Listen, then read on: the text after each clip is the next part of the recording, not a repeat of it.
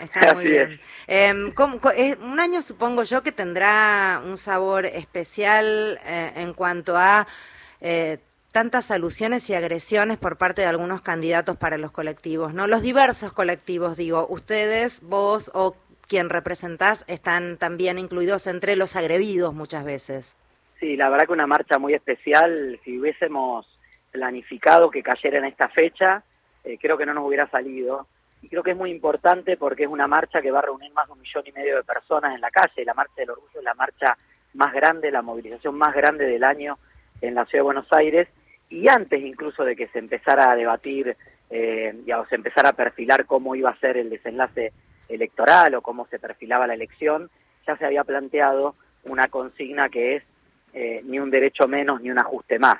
Esto porque veíamos venir un discurso que crecía, un discurso de odio, un discurso que quiere recortar derechos, un discurso que, que no solo quiere derogar nuestras leyes, sino que escuchaba en un reportaje hace, hace pocas horas a Diana Mondino, la diputada electa, va a ser colega mía, si no es que eh, termina siendo canciller de la Nación, esperemos que no, planteando que, que, bueno, que el matrimonio igualitario, ella respetaba el derecho individual y el proyecto personal, pero que había que bancársela. Que si vos, como, o sea, una amenaza velada de, bueno, quieren ser libres, quieren vivir abiertamente, bánquense la que toca. Y la verdad que es una concepción muy autoritaria, muy poco democrática de la sociedad y mañana la enorme mayoría de ese millón y medio de personas que vamos a marchar, le vamos a estar diciendo claramente a estos discursos y a estos sectores que no vamos a admitir ningún retroceso y que vamos a trabajar activamente para que no lleguen al gobierno el 19 de noviembre. Eh, la pregunta, Esteban, es ¿qué rebote hay en la calle? ¿Ustedes sienten gente que se anime a agredir más siendo validados de repente por este tipo de discursos?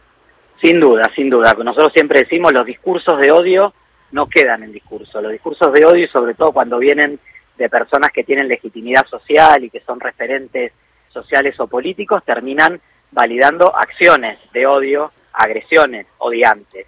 Y eso uno percibe que empieza a validarse ese discurso donde se ponen en cuestión un montón de cosas y te empiezan a mirar mal y aparecen agresiones en la vía pública y eso tiene que ver con un clima de época, ¿no? Durante mucho tiempo nosotros como sociedad decidimos celebrar la diversidad y, creo que se generó un consenso y un sentido común igualitario muy, muy interesante, sobre todo a partir de lo que fue el debate de la ley de matrimonio igualitario en el año 2010. Y bueno, ahora empiezan a aparecer ciertas voces que dicen, bueno, todo el mundo tiene derecho a opinar, ¿no? Y si yo quiero opinar que no me parece bien que dos personas se casen y esa opinión se expresa en no dejarte entrar en un bar, en mirarte mal en la calle, en insultarte, bueno, es mi forma libremente. No hay una idea mal entendida de la libertad, que es un concepto maravilloso, que amamos la libertad y que justamente nuestra lucha es la lucha por la libertad, por ser quienes somos, por expresarlo libre y abiertamente, y eso se va a ver mañana en la marcha. Bueno, tocará volver a dar el debate, Federica, como lo hemos dado durante tantos años y como logramos a partir de ese debate que se ganó en la sociedad los derechos que hemos conquistado. Esteban, ¿cómo te va? Mario Giorgi soy. ¿Qué tal, Mario? Eh, bien, muy bien. Desde ya, primero, felicitaciones por haber ingresado a la Cámara de Diputados. Es un paso muy importante porque sos una voz militante con este, trayectoria. No sos ni la cuñada de Píparo ni el marido de Victoria Villarruel. Menos mal. Que también entraron este, en esas condiciones y uno es bueno que haya por lo menos alguien que intente empatar con tanta con tanta búsqueda. Eh, es la 32 segunda marcha esta. Eh, son 30 años de, más de 30 años de derechos este, conseguidos frente al reconocimiento de realidades existentes en la sociedad. Esta gente atrasa y quiere llevarnos otra vez al pasado, ¿no? Totalmente. Vos sabés, Mario, que las marchas comenzaron en los años 90 como un hecho de visibilidad en el peor momento, el momento más crudo de la pandemia del VIH, con una comunidad que se moría joven, y que sentía que tenía que darse visibilidad, que tenía que hacerse visible para lograr sus derechos. Y eso fue creciendo, se convirtió en un movimiento social que no solo abraza los derechos del colectivo LGBT, sino que también acompaña, por supuesto, a la memoria, la verdad y la justicia, acompaña a todas las causas de derechos humanos y así se construye la marcha, así se construyeron los logros que, que obtuvimos. Nosotros decimos que al closet no volvemos más, esta gente nos quiere volver a mandar al armario. Del armario ya salimos hace mucho, eh, marchamos con enorme orgullo y justamente ese es el sentido de la marcha, vivir abiertamente, vivir libre y abiertamente en una sociedad que nos trate de igual manera, nadie pide ningún privilegio ni nada, simplemente que se nos trate del mismo modo, tener los mismos derechos, como decíamos en aquellos años del matrimonio igualitario, eh, los mismos derechos con los mismos nombres, ¿no?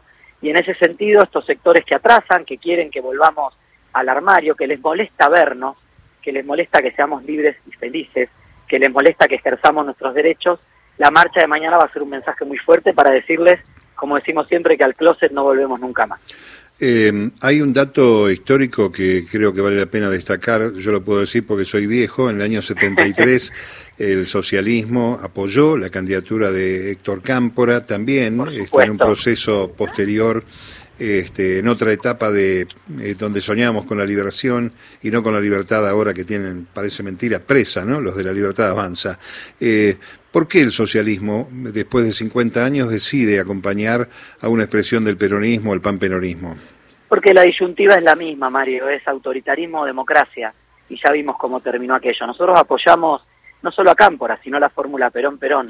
Y en el año 75, cuando la violencia política crecía enormemente en nuestra sociedad, emitimos un documento que llamaba La Hora de los Pueblos y pedíamos un gobierno de unidad nacional, porque veíamos que se venía nuevamente en Argentina otro golpe de Estado y que este no iba a ser un golpe más, que iba a ser un golpe que efectivamente iba a tener consecuencias terribles como las tuvo.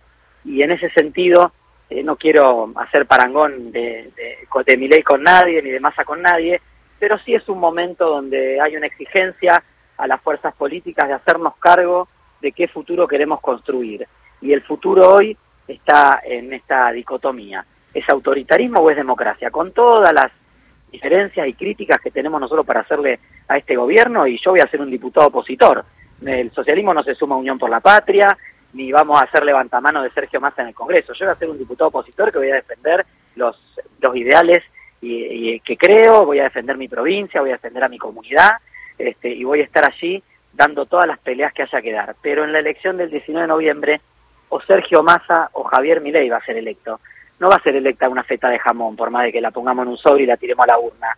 El presidente se va a llamar Javier Milei o Sergio Massa, y nosotros entendemos que Javier Milei expresa ese, esa tentación autoritaria que, que tiene una parte de la política y una parte de la sociedad, y nosotros a eso le tenemos que contraponer una opción democrática que incluso nos va a permitir la posibilidad de construir una alternativa para desalojarla del poder democráticamente y para plantear una alternativa de gobierno que supere, que la supere, que en definitiva ese debe ser, esa debe ser la dinámica de la democracia.